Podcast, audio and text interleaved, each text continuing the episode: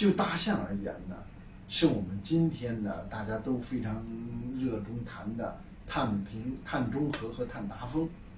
大象在这件事上是一个大角色，一头大象就是一个重要的碳中和的工具。怎么样做到的呢？大象呢，知大家很多人知道啊，大象是非洲稀疏草原最重要的播种者。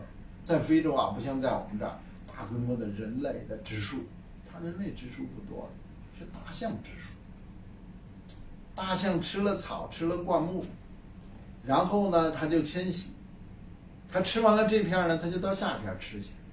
它这样迁徙呢，它就排泄，排泄物呢就长出了新的稀疏草原。它非洲的稀疏草原，大象是最重要的播种者，没有大象呢，不就不存在这样的健康的、蓬蓬勃勃的稀疏草原。在亚洲象呢，也有这个功能。那么热带雨林，它的这个草，它这个灌木长得非常快。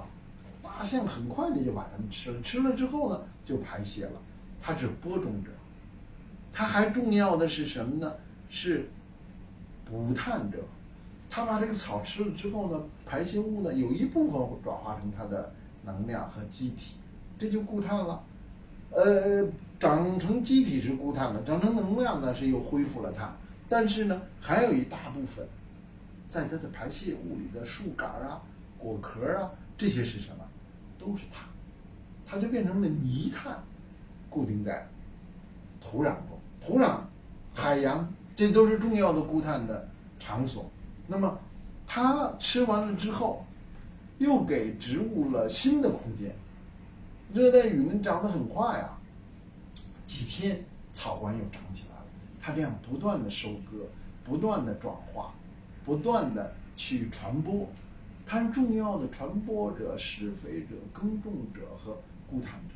从碳目标上去讲，对于整个的生物多样性，对于整个的生态系统，对于人类这个唯一的栖息地，大象是重要的一员。